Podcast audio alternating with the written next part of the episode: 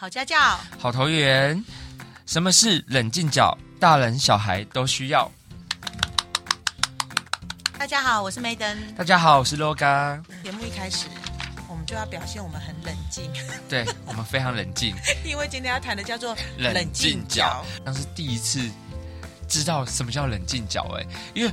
我知道遇到事情的时候需要冷静，我们不是常常听到人家说：“哎，冷静冷静，不要冲动。”好像可以在家里跟教室创造一个冷静角这个环境出来了。而且我看完今天这些资料，发现，哎，真的不是只运用在那个小朋友身上，我们自己也可以耶。哎，你知道之前我们好像有讨论过一件事，我不知道你记不记得？哎，就说你说现在日本啊，有非常非常多的。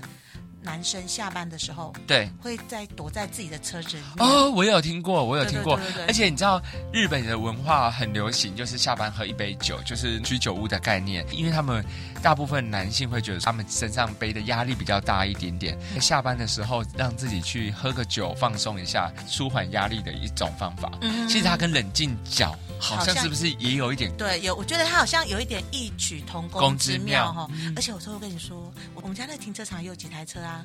会有司机在车上也没有下来耶，嗯、就很像你说日本现在很流行嘛，哈，大家都不回家，都躲在车上，可能躲个十分钟、二十分钟或三十分钟，对，就让自己放空一下。嗯、那所以哦，讲到这里就跟爸爸妈妈讲，其实冷静角不是反省角。嗯、那什么是冷静角？什么是反省角？我先讲反省角好了啦。可能爸爸妈妈家里或是老师在教室里面，也许或在家里的某个房间里面，会有一个空间叫做反省的地方。比如说你的家的小孩子可能出了一些包啊，或是做错了一些事，或是情绪起来的时候，你就跟他说：“你去那边反省，看看你今天做了什么事情。”那可能就是比较是负面的，属于孩子犯错的时候，你要去那边做反省的。所以今天跟大家介绍这个冷静角哦，大人。小孩都适用，嗯嗯，所以听完之后，爸爸妈妈哈可以在家里马上帮自己或小孩设一个冷静角。那到底冷静角是什么呢？冷静角就是说，嗯，比如说你今天你们家的小孩啊，如果突然间一些事情啊，在崩溃大哭。然后，或者是呢，你今天可能看到孩子的表现，或者是可能家里发生一些事情，让你气急攻心的时候啊，你那时候觉得哦，我很想冷静。那像之前我们都建议家长走离开现场，走出去嘛，对不对？对。那其实我们也可以在家里不用离开现场，我们平常就帮家人设置一个冷静角，来缓和不管是大人或是小孩的一些情绪。那所以冷静角绝对不是处罚孩子的工具哦，而是全家人都需要的空间。嗯。嗯，最主要冷静角的功能就是跳脱原本纠结的状态，好，希望孩子或大人都能达成温和而稳定的正向的一个情绪，或者是一个正向的教养了哈。冷静角的空间不用太大，就是一个小角落就好了，因为它最主要的目的是在帮助转移注意力，或者是恢复大家平静的心情。所以冷静角并不是冷冻角，或是让你去面壁思过哦，而是呢，那个冷静角如果可以的话，能够布置的让孩子或是大人觉得舒服、温馨，而且不要有太多刺激的环境，然后让孩子或大人在那个角落冷静之后，能够再进行一个彼此比较正向的沟通。所以我们是可以在那个环境里面放一些杂志啊、人骨头都可以吗？如果你的功能是冷静，而不是打发时间的话，是，其实冷静角的时间也不宜太久。嗯，对，我觉得爸爸妈妈很喜欢去跟孩子互动，对比如说你冷静了没？你好了没？那爸爸妈妈一定要记得哦，就是你在请孩子到冷静角去去使用这个空间的时候啊，一定不要去干扰他，也不要去介入他，也不要突然间问孩子话说啊，你好了没？不要打扰孩子恢复冷静。像我们平常有时候会自己做静坐或打坐，嗯、就是让自己冷静。下来，我们在佛寺打坐的时候，阿里五矿那个师傅有人去打扰他们吗？也没有嘛。在他在冷静的时候，是不能受到外界的干扰。对，你既然设了这个角落给孩子，或者给你自己，在那个空间之下，就尽量不要有人去打扰他，就让他全心全意的在那个环境里面。对对。而且哈、哦，你一定要记得跟孩子说，这爸爸妈妈不是不爱你，只是你现在需要坐着冷静一下。那你放心，我会在旁边陪你。所以让他觉得说，不是被冷落，或是被抛弃，或是爸爸妈妈在生气，还是一个陪伴的状态啦。嗯。然后我们刚刚有提到说，冷静角它并非属于儿童。每个人都应该有自己的冷静角，就是我不一定是很生气，我不一定是情绪很烦躁的时候才需要去冷静角，我需要自己一个空间的时候，我也可以去冷静角。这个好像比较是大人然后、嗯、大人的冷静角，其实大人的冷静角可以选择的，比如说是书房啦，是，或是呃在厨房啊吃个东西泡个茶休息一下。现在有的人的家的阳台呀、啊，是很多植物，对对对，鹿角蕨啊，很多小盆栽，可能就是到自己的小天地，嗯、对对去放，那也是自己一个冷静角的地方。我最近看了很多 YouTuber 啊，他们都会自己在自己的家的呃也是小角落，会在那边有自己的小天地。哦。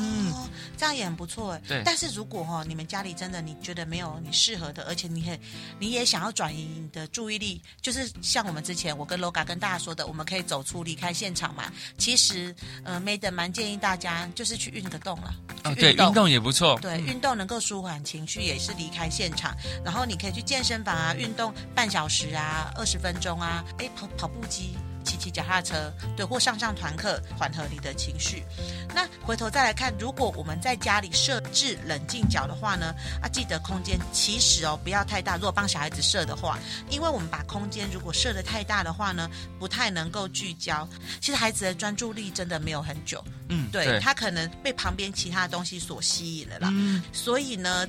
我们可以设在哪里？比如说家里面的柱子的旁边，或是墙壁的旁边。我们很简单哦，只要用色纸去铺一些小角落。或者是说，呃，拿一张椅子摆在那边，然后跟孩子说，那边是一个可以放松或是缓和情绪的冷静角，其实一个很小的角落就可以了。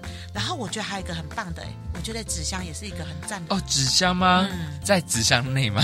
对对对对对、哦，感觉就是很像一个帐篷，在家里搭帐篷，把自己包在里面的感觉。对，你知道国外有那种帐篷，印第安帐篷、嗯。我们在那个恐怖电影会常常看到、那个，对对对对，尖尖的嘛。我们家在小孩子比较小的时候，我们家有那个球池。球池那个球屋，就像 Loga 讲，它是一个密闭的嘛，对不对？对。其实有的时候在里面也会给孩子可能有点安全感，嗯、爸爸妈妈做一个参考。那我们到底要怎么设呢？来，我们几个步骤来跟爸爸妈妈分享一下。第一个。一定要跟小孩子说明原因啦，就是你一定要告诉孩子说，为什么会有这个角落出现，为什么要需要使用冷静角。嗯哼，要跟孩子说明一下，就不是反省的哦，不是说到里面去或者到呃坐在那边就是在反省，就是你做错事才过去的。一定要先跟他说明你们家现在设冷静角的原因。第二个，我们可以跟孩子说明使用的时机跟方法，告诉小孩说，哎，为什么我们要使用这个冷静角？比如说。小孩子啊，他的情绪失控了，非常的不冷静，你就有权利要求他在这个空间或坐在这里，直到他冷静为止。旁边不要放任何的东西，让他的思绪好好的冷静下来。我们第三个步骤呢，我们可以跟孩子开始来设冷静角了嘛？我们可以在空间的设置上跟孩子进行讨论。对，甚至像 Loga 讲的说，如果我们家的冷静角不只要一个椅子的话，我们是可以把它稍微做一个布置，嗯，放一些孩子喜欢的东西，可以跟孩子讨论说哪些东西要放在冷静角里面。比如说是一个椅子嘛，它正前方就贴一个圆形的聚焦点，让孩子在冷静的时候可以透过凝视那个圆点转移他的注意力。再来呢，重新命名。如果有些人觉得这一个冷静角这个名词不太好，很硬，的话，其实我们可以换句话说，给他一个比较温暖的词汇，比如说小天地，比如说小花园，嗯、比如说来你说，樱桃姐姐的秘密天地，对，秘密天地，对，秘密天地或秘密花园，因为。冷静角听起来就非常的生硬嘛，嗯，那有些妈妈说，帮我们取那个积极暂停区，这个也很怪，小朋友那个听得懂什么叫积极暂停区嘛？所以我们可以选一些亲子觉得比较可爱的名字，或取一些孩子喜欢的名称。那喜欢神奇宝贝，你就写宝贝球绽放区，嗯。哼，对，或者是什么什么变身区，其实就是也可以小孩子取啦，对啊，小孩子，小孩子来取，然后不一定要爸爸妈妈取，对，而且哎，我觉得还可以做牌子哎。对，做牌子，小朋友自己做一个招牌扛棒，像店名这样，他可以去做一个设计，让他更喜欢那里。嗯，对。哎，你刚刚说什么？宝贝球绽放区？对啊，宝贝球绽放区，哦、这也蛮可爱的哈、哦，很可爱。哎，我想到一个，还有一个名字也蛮可爱，停机棚。那小朋友进去那个空间里面，就会让自己先暂时不要开机，就好好的停机待机状态一下。嗯、呃，休眠吗？休眠，休眠，休眠。那休眠区。不行，他会真的以为在睡着，就可以睡觉，对不对？接下来就是跟爸爸妈妈说，如果你带着孩子啊，在使用的时候啊，一定要就像我们刚刚前面有提到，要陪伴啊，尤其是如果你们家的小孩是很小的，比如幼儿园啊，或者是两三岁这种小孩子，他可能还不懂，你让他去冷静角是要做什么，所以这个时候爸爸妈妈其实可以坐在他的身边，陪他在那个角落里面，甚至是哦，如果他哭闹很严重，爸爸妈妈你们可以从背后把他抱住。对，陪他一起坐在那边，让他感到安心啦。对，不要说，呃，小朋友一崩溃，你就说去那里，去那里，去冷静。对，那他会误以为这是一个处罚，所以我们可以进行陪伴。再来就是刚刚讲到的设定定时器，冷静区其实并不适合太久。对，太久之后就变成不是冷静，因为我们最后冷静完还要跟孩子讨论。这其实还有一个小法宝，就是你可以拿沙漏，或者是家里那个厨房的那种定时器，因为冷静区真的是不需要太久，但你也可以让他具体感觉到时间还有多久。好，所以这边我们给爸爸妈妈一个具体的建议啊，就是说如果你需要注意使用冷静区所。呃，适合的岁数跟时间的话呢，其实一般来讲，家里面的冷静区哈、比较适合一岁半到十岁的孩子。他时间计算是孩子在冷静区哭闹完毕之后才开始计时哦，不是说你在里面就哭一分钟就可以把他带出来，不是不是，是他整个情绪平稳稳定之后呢，在冷静区哭闹完毕之后才开始计时。例如呢，如果是两岁以下的幼儿，我问你啊，两岁以下小孩会爬吗？会走了吗？会走了，会走了。两岁就会走路了，一岁多就会走，一岁多就会走路了。对对对，真的走哎，会跑跳那种哎。哎，跳可能还不太行，但是可以稳稳定的走。哦，真的，一岁多就可以走了，哇，人怎么那么厉害？对，哎，你没有听过七贼贝贝哦？哦哦哦，七贼就是七个月做贝贝，完了，贝贝，那听众就知道说我们是一个没有小孩的人，所以一岁多就会走路了，对不对？一岁多就会开始就是走路了。你看还没当爸爸就这样。好，所以两岁以下的孩子。呃，就是两岁以下的孩子啊，呃，建议就是在情绪平稳之后，再让他冷静一分钟。那如果你们家的孩子是三到五岁的孩子的话呢，我们可以让他情绪平稳之后冷静两分钟。那如果你们家的孩子进入到国小阶段的话呢，就是让他情绪平稳之后，让他冷静五分钟，不用让他冷静太久。呃，短短的冷静的时段为什么会比长的更有效？因为孩子很容易就。分心了嘛，那他就忘记他刚刚发生什么事，然后就失去他。等一下，你还要再跟他讨论他发生这个事情的原因跟结果，或是下次可以怎么样处理这件事情，就会被他跳过去的。所以也不宜太久。那刚刚 Loga 有讲说哈，那我要怎么计时？就是沙漏了。我觉得沙漏很有趣，有那个一分钟的沙漏啊，或几分钟的沙漏。我觉得看着沙漏，因为我们刚刚不是前面有建议大家那个圆点吗？对，其实放沙漏也不错。对，就让孩子盯着那个沙漏也很赞。那当然计时器也也很 OK 喽。而且这个的过程也可以让比较小的孩子具体的去感受到，知道一分钟到底多久。但是呢，要有效的执行这个冷静区呢，爸爸妈妈一定要跟他们先做一个沟通啦，好不好？就是不要说。无缘无故就把他送到里面去惩罚我，你们可以先定好一些规则，然后跟做一些讲解。如果他要出来的话，我们就默默再把他带回去。对，就不用再跟他用吼的，不用就默默再带回去。对对对，让他知道、嗯、哦，原来我们在情绪如果还没有平稳之前，我们就是要待在那个角落里面。对，那接下来要跟爸爸妈妈分享是，那我们要如何来设置呢？孩子活动范围内啊，找一个很安全，重点是安全哦，嗯、较少或其他人会去骚扰或吸引孩子注意的位置。如果你们家有电视啊，不太适合放在电视附近哦。对对对，接下来就会被电视吸引，被电视手吸引。好，如果呢，你们家里空间有限制的话，比如说像我们家是公寓，对啊，公寓的话，对，那因为我们公寓的空间比较小嘛，可能大家都人来人往，走来走去，也没有适合的墙壁的话，其实呢，我们可以折中做一个，比如说椅套。就是我们去做一个椅套，然后上面呃做一个图案，那跟孩子沟通说，这个椅套出现的时候，那个椅子就是冷静区，所以平常没有冷静区。然后等到需要冷静区的时候，你就把那个椅套把它套上去，那个椅子就在那个时候就变成冷静区，可以让孩子去做一个冷静啦。然后再来呢，如果如果在户外啦，在户外户外发生了，对小朋友已经情绪不稳定的时候，家长也可以让孩子用简单的面对墙壁来冷静，家长在旁边。稍作等待就可以了。对对对，哎、嗯，爸爸妈妈千万不要在外面大吼大叫。大吼，对对对对。对，就是我觉得对孩子的自尊心来讲，也是一个、嗯、蛮蛮大的伤害，因为毕竟人来人往在户外啊哈，所以在户外使用的时候要稍微注意。因为我觉得是怒骂、大吼大叫是一个非常容易表现的，但如果不以怒吼骂小朋友的方式，用另外一种方式来处理，我觉得可能会更好一点。然后刚刚我想要补充一点，我们现在是不是让冷静区就是要让我们的情绪荡下来的，是收进来的？但是有另外一种，我一个朋友他开饮料店，然后就在里面就哎发现哎有个桶子也太特别了吧，他写怒吼桶，然后说哈怎么是怒吼桶？他说当你情绪要满出来，你不知道怎么宣泄的时候，你可以对着那个桶子大吼。你可以喊个三声五声，不知道大家有没有一个经验，就是我们到那种户外啊、山谷的地方，我们会把自己想要表达的东西吼出来，会会大喊出来，喊完之后是突然有一种心旷神怡的感觉。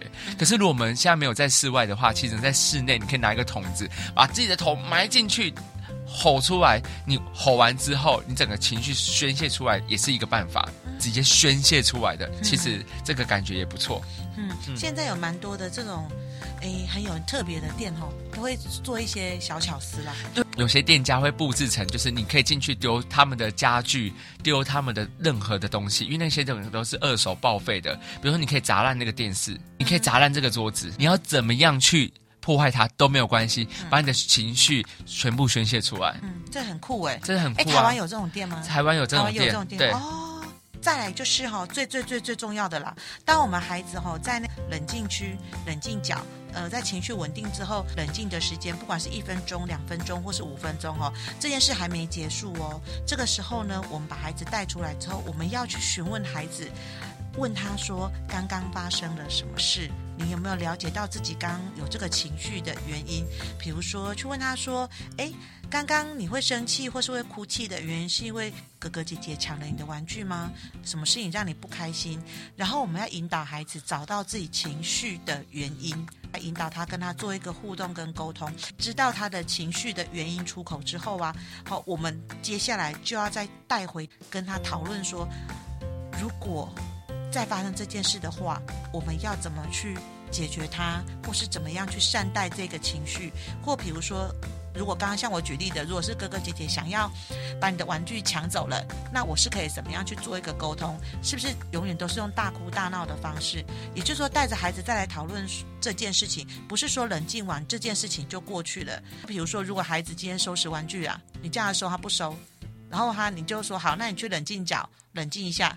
就他冷静一出来之后，还要不要收？还是要收？对对对，嗯、只是我们那个冷静角只是处理暂停休息啦，暂停暂停一下，按暂停键。对，就是那个你停机，停机红，停机红，就稍微停机啦。对对对，所以最后还是要回到。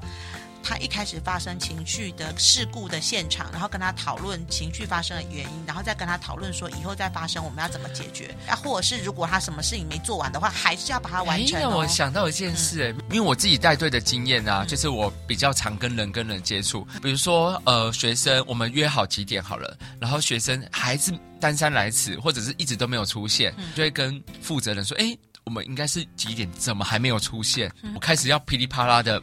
骂人的时候，我就默默地走到旁边，再走回来，走在旁边，再走回来。我不会当下对着他飙骂，就是不会把情绪直接发在身上。对对对，我不会，我但我以前的个性会，我以前的个性，只要我情绪一来，我就全部都丢出去。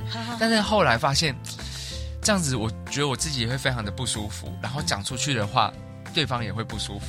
对，所以其实刚刚 Loga 讲到这一段哈，就在问我说我的处理方式，可能是因为当老师，我们自己知道，也许我们是孩子人生的过客。对对，可是孩子很容易因为我们说出一的话，我觉得就是 Madam 讲的很有道理。其实我们除了家人之外，其实很多人都是我们的过客。对，所以因为我们都是过客，所以我们更要小心说出去的话，因为。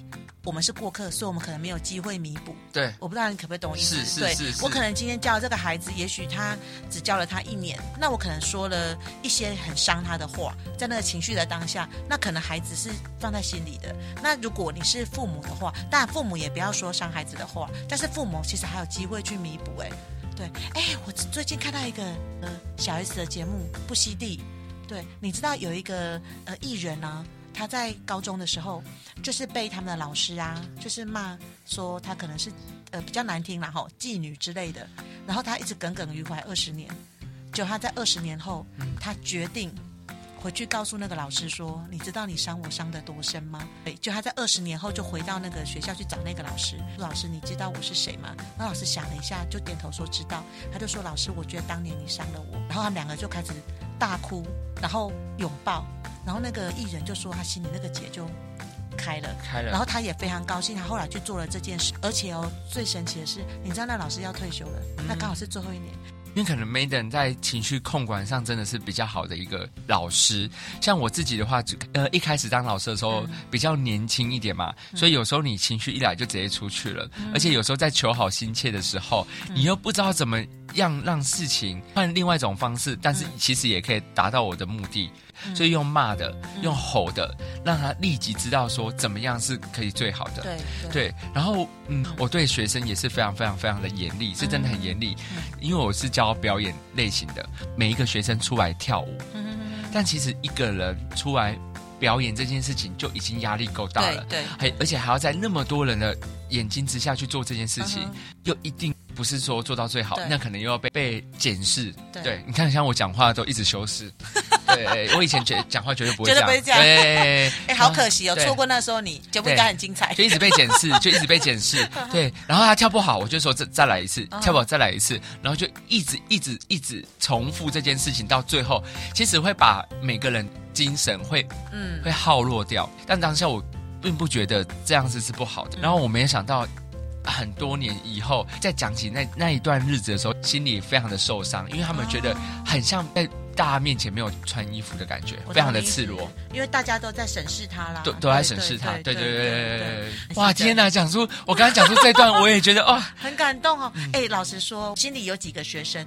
一两个学生是我觉得我整个教学历程啊，我觉得我很愧对他的，嗯、就是就像 Loga 讲的，在当下的当时，我们觉得这样的情绪或这样说出来的话是对他是好的，可是事隔多年之后才发现到，也许我们当初说的话或用的方法，不见得是最好的，是有可能是会伤害他的，这辈子可能对某些人或是某些学生或某些家人或某些亲人或某些朋友或某些情人，可能有时候都会有一些，就是哈有点小遗憾的地方啦。但是回头再来看，我刚刚是想说没有在搞里面的啦。我很想跟爸爸妈妈讲说，哎，那我们是不是如果我们在外面突然间有点情绪、有点状况起来的时候啊，我们没有冷静去，也没有冷静脚，小孩也没有，哎，我们可不可以有个什么约定的信物？比如说，呃，像我现在手上如果戴一个运动手环嘛，那我的运动手环是蓝色的，好了，那是我在心情不好的时候，或是我整个情绪起来的时候，我们是不是可以把手环拿起来，从左手换到右手，嗯，或右手换到左手，就是一直交换，一直到自己情绪平稳。或者爸爸妈妈建议啦，也许就是你手上戴一个手环或是项链之类的，就让孩子去既有一些很小的东西哦，还有一个去转换你的心情，对对，转换心情，因为我们不在外面的时候，有时候孩子情绪，或是像如果你突然间在外面很想吼你家。小孩的时候，也许你这个一吼就会破坏你们亲子关系。这个时候，真是深呼吸之后，把你呃身上的一些饰品，然后也可以拿来当冷静物了，冷静小物。这是不在我们稿里面，就另外送给大家的喽，好不好？好啦，那不管家里呀，吼，设计的冷静区、冷静角，都是大人跟小孩都非常的适合啦。所以听完这个节目呢，节目一结束。就马上站起来去你们家找一个，不管是椅子啊、角落啊、什么东西，就带着你们家孩子一起来设。那希望我们今天的分享啊，让大家可以适当的运用冷静区，可以令家长啊还有孩子啊冷静的处理一些问题，避免因一时的情绪爆发而做出伤害的行为哦。嗯，最后啦，最后啦，大家千万不要忘记了，一定要追踪我们南投县家庭教育中心的粉丝专业，还要把我们的。好家教，好投缘，这个节目推广分享出去哦。哎，对了，偷偷跟各位听众讲一下，我们在后台啊。我们有国外的听众哎，哦，我们有国外的听众，太棒了！而且有两个国外的听众，而且这个这个两个国外的听众，国国跟国还离得很远。哪一国跟哪一国？呃，一个是英国，一个好像是西班牙。哦，很不错。对对，我我想，如果你有听到的话，我真的蛮蛮希望你来跟我互动的，我觉得好开心的。而且每一次我发现到你们都有在听，对，然后也希望各位爸爸妈妈把我们的节目介绍给更多的朋友们认识，不管是台呃南投的、台湾的。外国的外星人也可以啦，大家就继续追踪我们节目喽。好，那我们下次见喽，拜拜。